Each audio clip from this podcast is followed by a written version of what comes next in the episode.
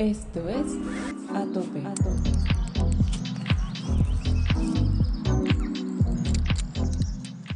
Tomaba fotos, tomaba fotos, tomaba, y durante años estaba el volcán erupcionando, eh, tomaba fotos, a veces no tenía ni mochila, no tenía carpa, no tenía nada, simplemente me iba a vender postales, pero veía el volcán que estaba erupcionando y digo, wow, me voy a, al monte y me iba ese rato caminando sin equipo, sin nada, solamente para ir de camping y vas con todos los juguetes, pues cargado, ¿no? Yo lo que tenía eran las ganas. Para mí es importante tener esa motivación, las ganas. No, no tengo equipo, pero no importa, me voy a ir a ver el volcán como está erupcionando y salía de baños me iba a Cotaló, me iba a un montón de lugares sin nada, tres de la mañana un frío tenaz y, y después empezaba a llover, tres, cuatro de la mañana yo metido un potrero sin nada, cha, cha, entre las chicas. ¿Quiénes somos? ¿Hasta dónde podemos llegar? ¿Cuál es nuestro potencial? ¿Dónde están los límites?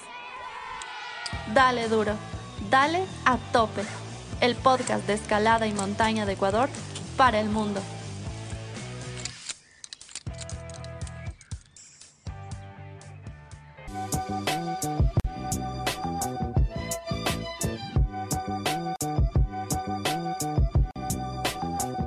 Hola, hola, bienvenidos a un episodio más de Atope Podcast. Estamos muy contentos de llegar nuevamente a sus oídos. Hoy estamos acompañados de Robert Gibson Zapata fotógrafo, cronista, investigador, jurado calificador, caminante de montañas y pueblos. Él se considera un ser planetario. Su legado, el capturar a través de su cámara momentos que cuenten historias. Robert es uno de los mayores representantes visuales de Ecuador. Su trabajo está presente en miles de países.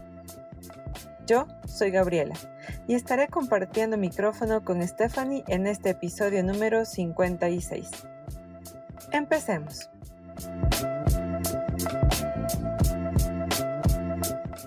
Hola, ¿qué tal? Gracias por invitarme a este programa tan chévere.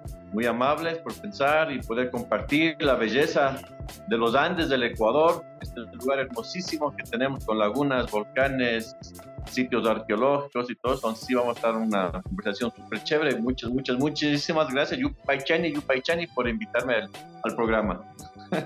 Yupaichani, entonces, Robert, qué hermoso. Gracias por darse este espacio. Vamos a empezar por hacer una pregunta para romper el hielo y conocernos un poquito más. Bueno, Robert, me encantaría saber de todos estos animales de la cordillera andina de nuestro país, ¿con cuál te identificas? Sabes que yo me identifico con todos, porque todos son diferentes, todos son mágicos, todos tienen su característica especial, individual, que lo hace único. Entonces, yo veo, cuando voy a las montañas, veo los soches, veo los cóndores, bueno, veo cada un montón de animales, los, los los colibríes. Y creo que cada uno es especial en su forma de ser, entonces decir que uno me guste más que otro es muy difícil. Bueno, Robert, yo sí súper contenta de tenerte acá con Steph y vamos a empezar. Quisiéramos, como siempre, darte el micrófono para que tú hagas una autodescripción de quién es Robert Gibson. Sí, sí, bueno, eh, para mí la, fotografía empezó desde muy pequeño. Eh, hay un, tenía unos 6, 7 años, mi papi venía de Estados Unidos y, y trajo unas cámaras, me acuerdo. Yo decía, oye, qué chévere estas notas y empecé a, a moñear y a ver cómo funciona y me, me pareció súper increíble el poder, la fotografía te ayuda a poder capturar el momento, ¿no? O sea, comprar la historia y me encantó esa cuestión. Digo, wow, qué bueno, puedo tomar la foto y ya está impreso para, para poder tenerlo para el futuro. Entonces, desde ahí estoy haciendo fotos. Me encanta cocinar, irte a un páramo, ¿no? Qué lindo irse al páramo ahí por los Ilinizas o por el Chimborazo, bueno, tantos lugares hermosos que hay de, montañas, me fascina ir a las lagunas, a dormir solito, me gusta ir bastante a las, lagunas y a las montañas y a dormir solito, mira, Cotopaxi, Cubilche, Mojanta, un montón de lugares a dormir solito, me encanta esa introspección el tiempo del silencio, el, de no estar con gente, simplemente conocerte a ti mismo, de, esa cuestión de, la de, estar en solitario, me, me, encanta. Bueno, también voy con gente, ¿no? Porque también me gusta bastante la introspección, meditar, ir a, especialmente meditación, mucho ir a meditar a, las, bastante a las lagunas y me quedo durmiendo por ahí. Wow, Robert, yo creo que el, episodio nos va a quedar corto, pero de seguro los escuchapots ya se hacen una idea muy clara de, de, que eres un hombre entregado al mundo y apasionado sin duda alguna por todo lo que es comunicar la historia detrás, principalmente a través de una foto, que es por donde vamos a topar el tema principalmente y coincide mucho con nuestra razón de ser también, nosotros dando voz y tú dando una imagen, ¿no? Para contar historias. Qué bueno, somos unos contadores de historias. Robert, me gustaría que nos cuentes de dónde eres. Tienes un acento y también como esta influencia quizás tuviste de algún fotógrafo o de algún andinista o de algún montañista, tomando en cuenta que somos un podcast del mundo vertical que te haya influenciado para estar en esas alturas. Eh, bueno, te voy a contar más o menos de, esta cuestión de las fotos de las montañas. Eh, yo he viajado mucho y por eso cuando me preguntas de dónde soy, yo soy de donde voy. me siento parte de, los lugares, de los países, de los sitios. Para mí es muy difícil decir soy ecuatoriano. Nací en Quito, nací nomás en Quito, porque yo, bueno, mis papás estaban en Estados Unidos y decidieron tener un hijo en Ecuador, entonces mi mami vino acá a Ecuador. Nací y al mes de nacido ya, me fui desde a Estados Unidos, apenas nací. Entonces, yo haber nacido allá, pero ya decidieron acá. Digo, wow, qué bacán, nací en Ecuador. Entonces, lindísimo. Por eso yo me considero, más que de un, país, yo me considero un ser universal, eh, un, ser plane, un ser planetario, eh, de aquí, de la planeta Tierra, a veces también de otras partes.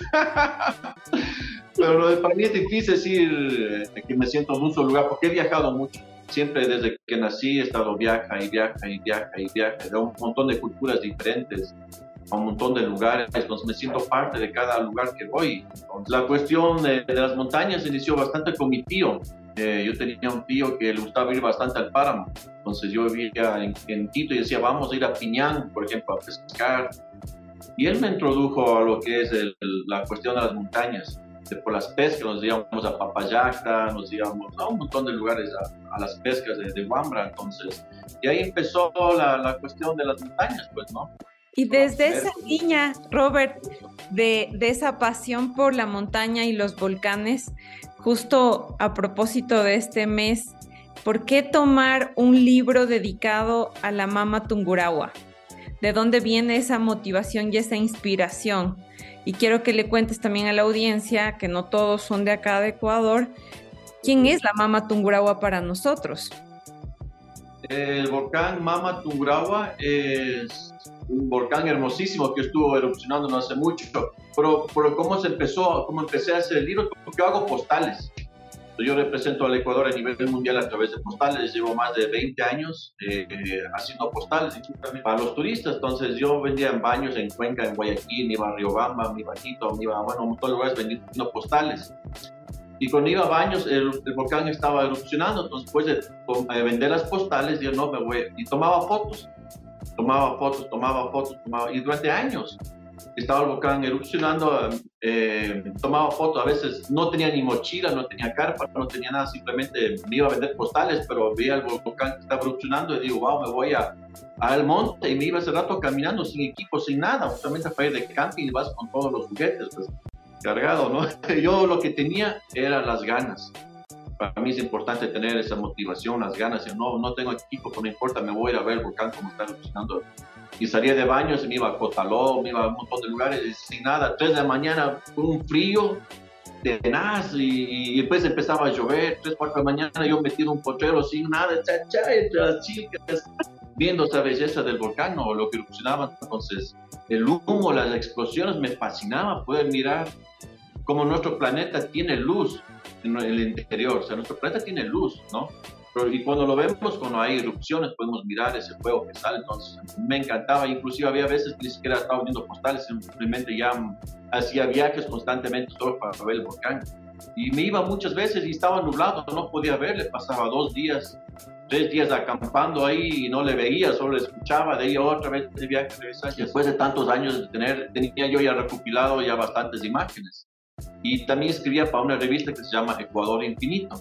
Eh, escribía artículos para ellos, para, para, la revista, entonces siempre vamos conversando y les digo, vaya, tengo un montón de fotos de Tungurahua, y ¿cómo no hacemos libros? Entonces dijeron, ya pues, entonces como son trama ediciones, ya hacen unos libros hermosísimos, eh, ahí sacamos el libro con ellos. Y ellos decidieron poner el, el, justamente la, lo que es el nombre de la historia de un volcán.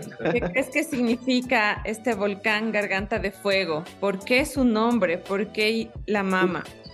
Cuéntale a, la audiencia la historia que está detrás de la mama Tungurahua. Sí, justo hubo la, la, pelea con el altar, el chimborazo. Bueno, la mama Tungurahua es la mujer. Entonces, y el esposo era el chimborazo, ¿no? Entonces tenían el, como el romance entre ellos, pero también había el altar que quería estar con la mamá, pues porque era hermosa la, la mamá Tungurahua. Entonces había esa rivalidad entre los dos volcanes, entre el Chimborazo y el altar. Y hubo una pelea entre los dos. Entonces ahí ganó el Chimborazo, pues el, quedó medio noqueado el, el, altar y tiene la forma que tiene ahora. Y también dice que el cómplice era el Carihuayrazo, el cómplice, el alcahuete del, del altar. Pero de ahí es la historia romántica y así no solamente en estos volcanes, por ejemplo, hay el volcán Taita, Imbabura, que es el volcán hombre, con la Mama Cotacachi. Mama Cotacachi y Mama Tungurahua son considerados volcanes mujeres en lo que es las tradicionales, las tradiciones ancestrales de aquí del Ecuador que hasta ahora se mantienen. Hay muchos volcanes que son hombres o mujeres en esta cuestión. Entonces la Mama Tungurahua está siempre botando fuego, siempre está prendido, por eso es una erupción, porque está enojada, porque no pudo estar bien en el altar y todo eso. Entonces, hay algunas historias cambian, ¿no?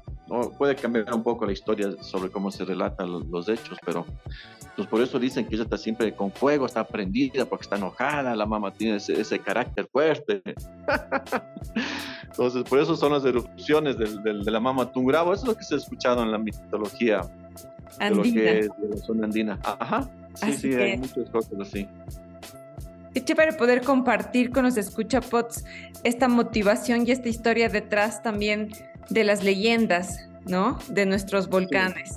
Qué bonito poder hablar de estas madres, mamás volcanes, mamitas de fuego, de fuego puro, ¿viste? Así somos las mamás, pues. Somos fuego puro, que necesitamos eh, un poquito de agua, de viento y de aire para equilibrarnos, pero eso es lo que hace que también se sostengan los que están alrededor nuestro, ¿o no? Los hijos, los, los esposos.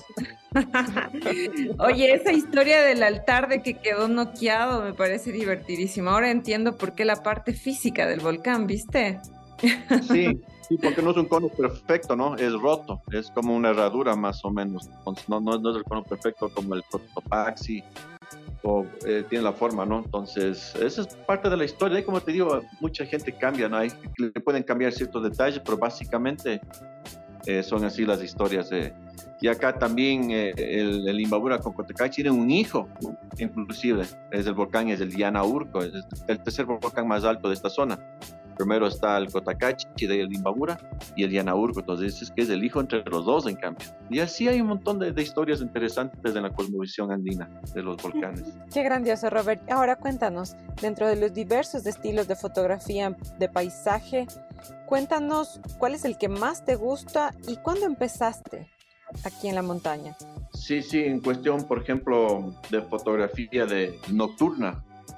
Ahí uno tiene que aprender a, usar las velocidades, ISOs, diafragmas, eh, con trípode, que la cámara esté súper eh, quieta, ¿no? Para hacer fotografías de larga exposición, a veces de un minuto de exposición, a veces 30 segundos. Entonces, para las personas que quieren hacer fotografía nocturna, el, el, tips ¿no? es tener una cámara que te permite tener un buen ISO, que es la sensibilidad de la luz.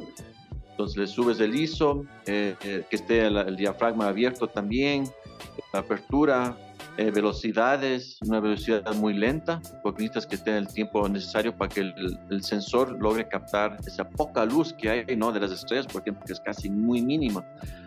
Pero hay, hay cámaras ahora avanzadas eh, que te permite unas cosas nítidas, ah, inclusive con celular.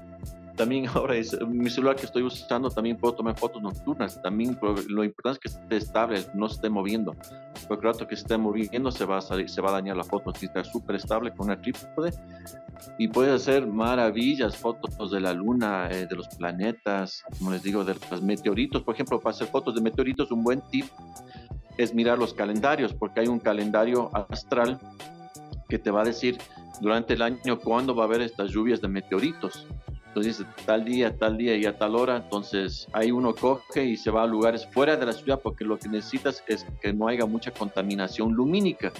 Entonces irse a una quebrada, a, un, eh, a una laguna, a un, al cráter de un volcán y adentro, entonces vas a tener mejor visibilidad, especialmente cuando no hay luna. Cuando no hay luna es mejor para hacer fotos de estrellas pero en cambio cuando quieres hacer fotos de paisajes de la noche, en cambio necesitas que haya luna para que te ilumine, es como un foco gigante que estás usando para que te ilumine, como en fotografía de retratos, tú necesitas un foco que poner en ciertos lugares para que iluminen a la persona. Es lo mismo en la noche, fotografía nocturna, necesitas que esa luna ilumine en ciertos ángulos, ¿no? Eh, por ejemplo, cuando recién está saliendo la luna, te va a dar un ángulo como, por ejemplo, los fotógrafos hablan de hora dorada, que es fotos de la mañana y fotos de las tardes, que son las mejores horas. Lo mismo puedes usar con la luna, cuando recién está saliendo o cuando se está poniendo, logras también unos contrastes. Entonces, hay bastante que aprender en, en esa cuestión de fotografía nocturna. Una pregunta, tú en fotografía de montaña, ¿cuál prefieres? Que sea nocturna, que sea diurna, ¿cuál es tu mejor ángulo fotográfico? Para mí todas son especiales, porque hay muchos fotógrafos que buscan la hora muy de mañana o muy tarde. Pero hay cosas que son hermosas que pueden pasar a las 2 de la tarde o a las 10 de la mañana. No es la hora, no es the golden hour, como saben decir, pero también es fantástico porque hay un arco iris de pronto a esa hora. Entonces le va a hacer algo. Entonces las cosas también son espontáneas.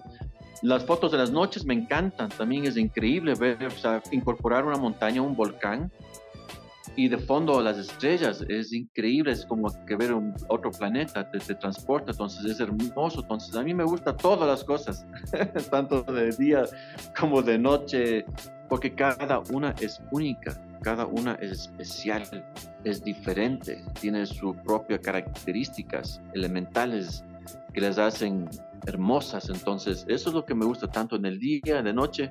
Lo importante es tomar la foto y dependiendo de qué también quieres compartir, qué fondo hay. Hay un río que está pasando.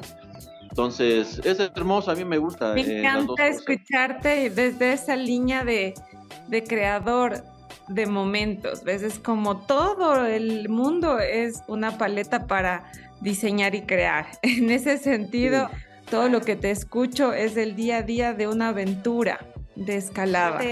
Comerte algo rico antes de empezar el pegue o al terminar el pegue y verle a la señora de la zona de escalada que te hace la tortillita de maíz. Ya te escucho, ya veo que eres de, de esos que siempre se detienen a comer algo ahí.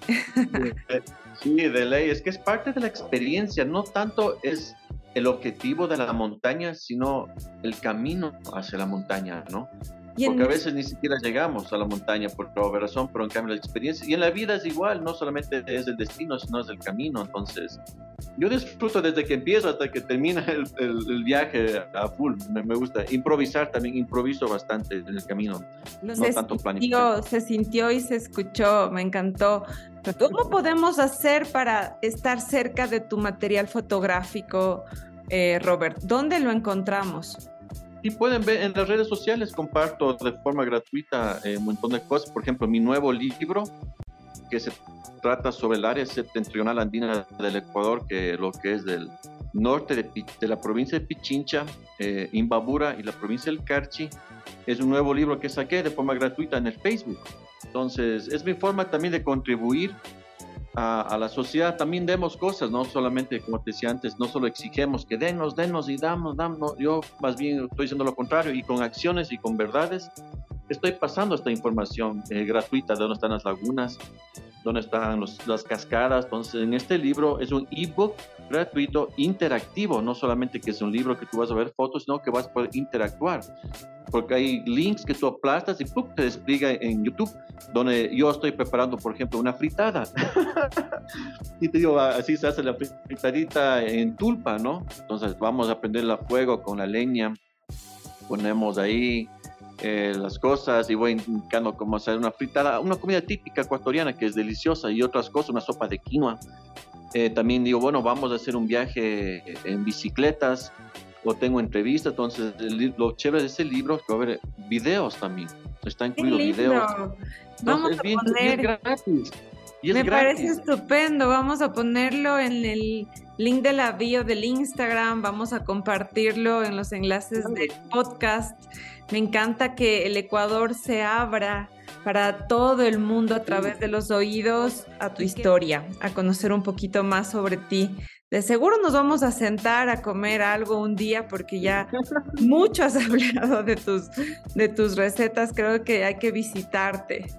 Sí, sí, sí, me encanta. Más bien, más bien gracias a ustedes por permitirme compartir eh, eh, un pequeño pedazo de, de la vida, de la existencia del universo eh, yo creo que en la vida las cosas más bonitas son las compartidas, entonces por eso mi, mi trabajo, más que trabajo para mí es una pasión, es, divertirme, ¿no? Yo a veces digo voy a trabajar, pero para mí es jugar, para mí es divertirme, es siguiendo, mantener ese espíritu de un niño, ¿no? Como todos, la, niñez, la infancia, tener ese, espíritu de, querer preguntar, de querer mirar, porque esa, esa curiosidad de los niños creo que tenemos que mantener hasta siempre toda la vida esa cuestión de, de ser espíritu de guagua, así de, de, ah, ¿no?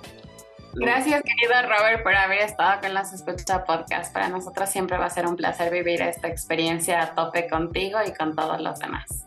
Gracias, Steffi y Gaby, por permitirme darme este espacio para poder compartir con las personas que nos escuchan y que siempre como yo digo, es muy importante eh, que siempre tengan salud, prosperidad y claridad en su camino, donde quiera que estés, donde quiera que vivas, no importa dónde naciste o qué tienes o qué no tienes, y siempre ser.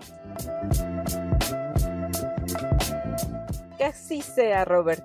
Si les gusta este episodio, compártanlo y síganos en nuestras redes sociales. Recuerden hacer su donación en www.atopepodcast.com. Así, este programa seguirá al aire. ¿Y con qué canción cerramos el episodio? Sounds of Silence, tal vez. Se me ocurre ahorita.